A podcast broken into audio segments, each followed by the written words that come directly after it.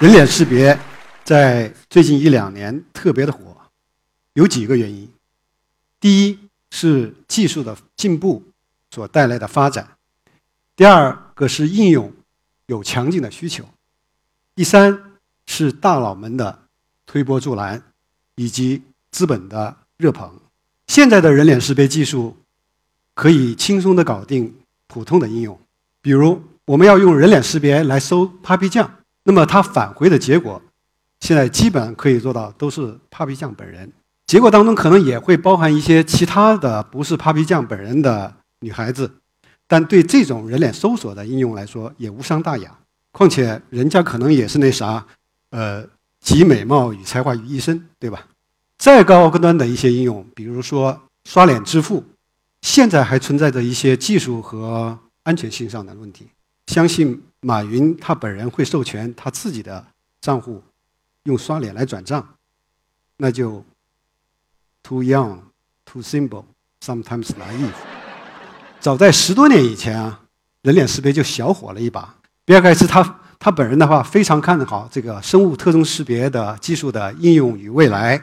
那么他在二零零一年就对外界媒体公开了自家的人脸识别技术，那是我研发的一个完整的全自动的实时的人脸识别系统，后面有一个人肉背景。戴眼镜的，那就是我年轻的时候。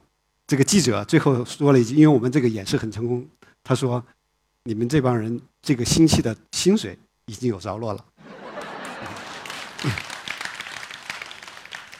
呃，早在那之前呢，比尔盖茨他发布一个 Windows 的新版本，在发布会上遇到了蓝屏死机，所以说在接受 CNN 采访之前，我们做了各种各样的预案。包括精心部署这个灯光，啊，并且请比尔盖茨他老人家能够正面配合一下看着摄像头，啊，还有，请您不要太得意，因为夸张的表情可能会对识别造成错误。这个人脸识别这样一个事情的话，是我们一生下来就在做的，这是几百万年所进化的我们这样一个能力。自动的人脸识别算法，那么世界上第一个做这个事情是一个英国人。他受一家政府机构的委托来开展研究，那么他当时所采用的方法是一种半自动的方法，就是用手工在图像上标定人脸上面的关键点，然后测量两眼之间的距离、嘴唇的厚度，以此作为特征来进行人脸的比对。其实我很多的朋友，当我告诉他我是做人脸识别的，他就会告诉我啊，我知道怎么做，就是两眼之间距离啊、眼睛大小啊、嘴唇大小，但实际上。现在的技术不是这样的，在那之后有非常多的重大的技术突破。比较关键的是，两千零一年的一个叫 Ada Boost 的这样一个人脸检测技术，它能很快速的从照片当中、图片当中把人脸框出来。最近的十年，深度学习的研究与应用，使得人脸识别和人工智能的核心技术得到了极大的提升。图像硬件的这样一个发展的话，也有力的给这个人脸识别提供了很好的图像基础。人脸识别的流程大概是这样的：首先，我们在图像当中找到这个人脸，然后把每个人脸进行一种预处理，给它进行光照、姿态、表情等等一些校正。然后在这个基础之上，我们用算法对它这个人脸部分进行一个特征的提取，把图片变成一个二维码。然后在此之基础上进行一个特征的对比。然后进行身身份识别的判决，这里面遇到的技术难点呢，首先是要解决光照问题。比如说，在全黑的条件下，我们连图像都采不到，怎么能进行脸识别？像在这样一个左边这样一个条件下，一个极端的光照，我们现在的算法还不能很好的去对它进行一个有效的、正确的比对。其他的包括姿态、表情，还有配饰，比如说戴个墨镜，还有头发的遮挡，女孩子我们经常女孩子会比较难以识别。那么，因为她的头发遮挡遮挡住了，还有一些呃化妆，很多人会问我，哎，我到韩国去整个容，那么我进来那怎么办？那实际上，我认为靠人脸识识别的话，那本来如果你完全不一样了，应该是当成不同的人。还有人问我，哎，我双胞胎长得一模一样，那你能区分出来吗？我说 no，因为靠长相靠人脸的话，那双胞胎他就是同一张人脸。还有一些问题就是，比如说年龄的跨度，我从小到大我的面容非常的变化非常的巨大，这也是一个问题。前面提到，就是为了给比尔盖茨做演示，我们精心的布置灯光。在那之后的话，我就在想如何解决这个光照问题，这是第一步要解决的。直接的这样一个解决方案就是说，我们可以像数码相机那样，在前面加个闪光灯，啪的一下，只要能采到正面的照片，那么我们就能以很高的准确率进行识别。但是如果说每次做人脸识别的时候都要用闪光灯闪一下，给人的体验是非常差的，就是那个是不太可行。但是我们有其他的方法，比如说用近红外主动光源。大家可能看到聊天摄像头上面和那种监控视频上面，晚上都有一些肉眼看不见，但是传感器摄像头它能看见、看得见的这样一种方式。所以说，我们就我发明了这样一个近红外人脸识别的这样一个方法。这样一个产品长成是这样的，是不是大家看的非常的土？这是第二代的样品，第一代的样品的话更土，是装在一个蒙牛牛奶的包装盒里面的，所有的电路，包括二极管啊，包括一些传感器啊，什么东西都包装里。但是它 work，它解决了问题，使得2004年当时的这样一个人脸识别率得到了极大的提升。现在这个产品是长成是这样的啊，比以前呢要高大上多了。这样一个产品的话，在全世界各地每年销售有几十万台。大数据和深度学习极大的推进了人脸识别和人工智能，包括阿尔法狗这样一个技术的发展。那么这里面有三个要素。第一个是大数据，要学习到这个模型的这样一个数据，它要能囊括、能够概括我们大多数场景下能够看到的这样一些数据。第二个就是深度网络的结构，它层数很深，并且它是一个非线性变换，使得这样一个函数的话，它能处理像人脸识别、语音识别和这个机器下棋这样一些非常复杂的问题。第三个要素就是说，深度学习的话，它的运算量非常的大。我们希望能在有限的可以等待时间内把这个模型训练学习完成。那么这就需要有 GPU 的这样一个加速。所以这三个要素缺一不可。在很多情况下，人脸的姿态和表情是不不受控制的。那么如何去解决这个问题？我们为此研发了三维可形变的模型。它具体就是把输入图像往一个内部的三维模型上面给它贴上去，然后根据关键点的这样一个位置，由三维模型把这个姿态给它转过来，转到正面之后，我们再把这个表情再给它归一化，给它变成一个中性的表情，最后就得到这样一个输出。这样的话就能够提高在大姿态、大表情条件下的人脸识别的准确率。最新的进展就是我们把前面所说的三维可形变模型与深度学习处理，啊，进一步结合，使得它更加强悍，能够解决更加困难的问题。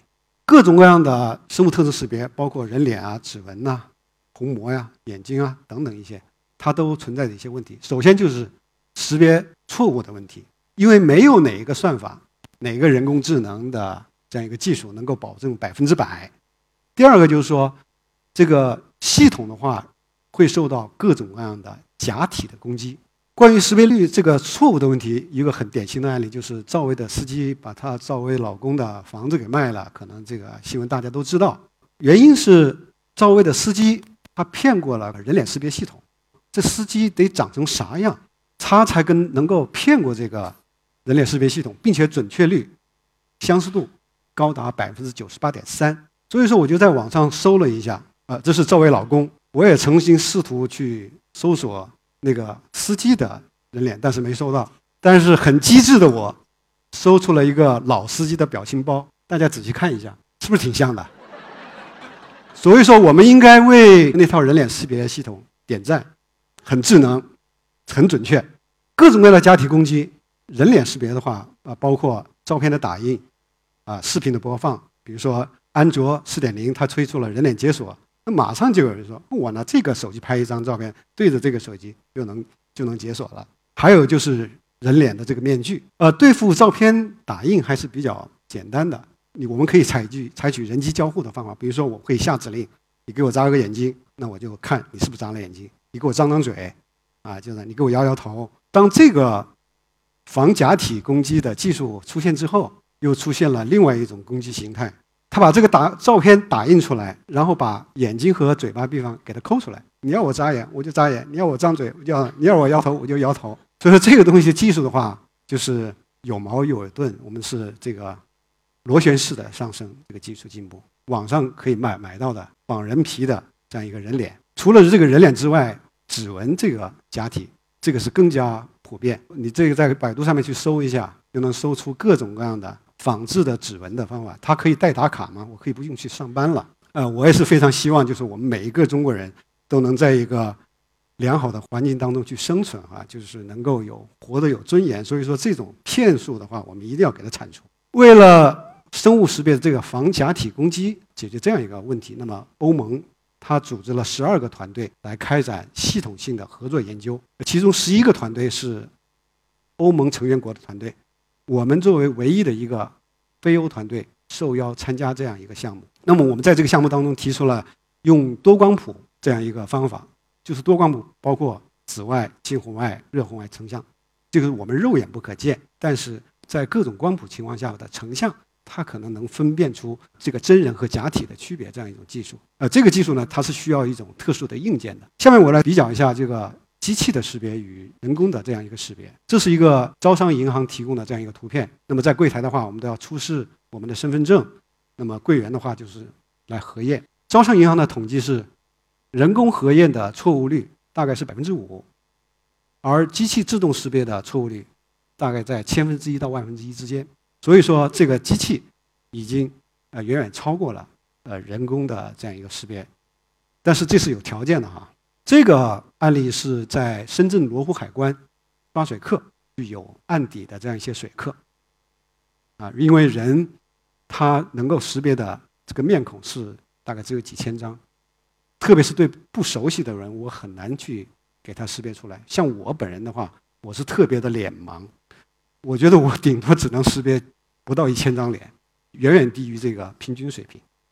这个系统的话，在头三天的启用，就成功的识别出来两两百多个水客。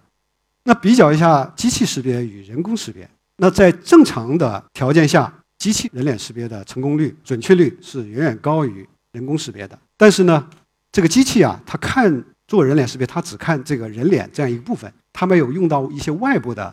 这样一些信息线索，比如说什么发型啊、高矮胖瘦啊，它是不看的，而人可以看这个。另外，机器的话，刚才我说了，我可以在大数据当中去搜索人脸。比如说，我们做的一个案例，搜索一千万张过一遍，只需要不到一秒的时间。而刚才我说了，人他一生当中，据说只能识认识几千个人，但是机器呢，比较容易受到这种伪造的攻击，我一张照片或者一段视频。或者拿个手机，但是人能够比较容易的去识别这样一个假体攻击。除了人脸之外，还有各种各样的生物特征。刚我们比较熟悉的就是指纹、虹膜，像那个大片里面掌纹、掌静脉、步态、签名、指 指静脉。那么我们把不同的多种的这个生物特征给它结合起来，这样的话有可能提升它的准确性与安全性。比如说我拍脸的时候。我同样把这个瞳孔、这个虹膜给它拍出来，这样的话既不影响你的使用的便捷性，又能提升你的这样一个识别率。指纹的话，我既采指纹又采指静脉，那这样的话其实也是不会影响它使用的便捷性，但是可以提高它的准确性和安全性。最后谈一下技术发展。呃，深度学习它已经是目前人脸识别、物体识别、语音识别和人工智能的一种。核心的这样一个方法，大家有个感觉，就是说，深度学习在最近几年，它其实还没有什么太多发展。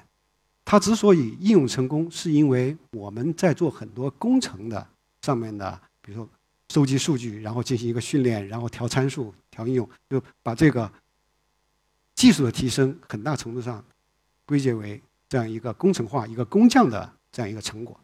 但是我不这么认为，我认为。深度学习理论本身的话，还是有很大的潜力可以挖出来。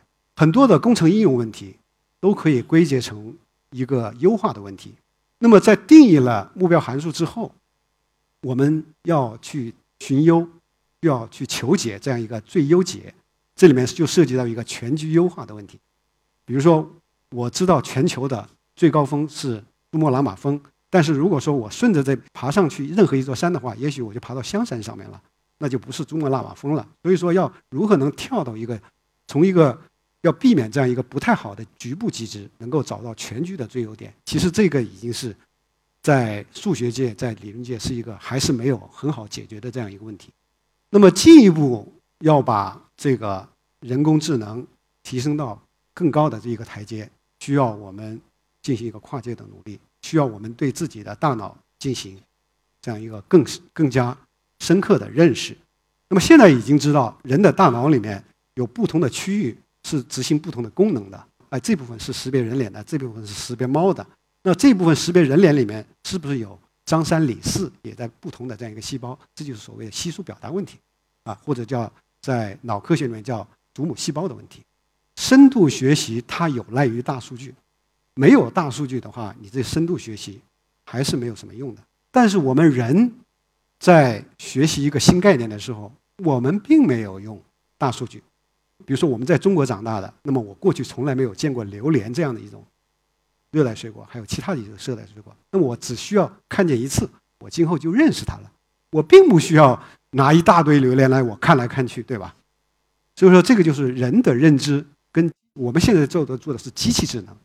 而人的认知跟机器智能还是有很大的区别的，所以说我们需要跨界的合作，需要做脑科学的，需要做生物物理、啊化学的，需要我们做人工智能的，大家一起来进行合作探讨。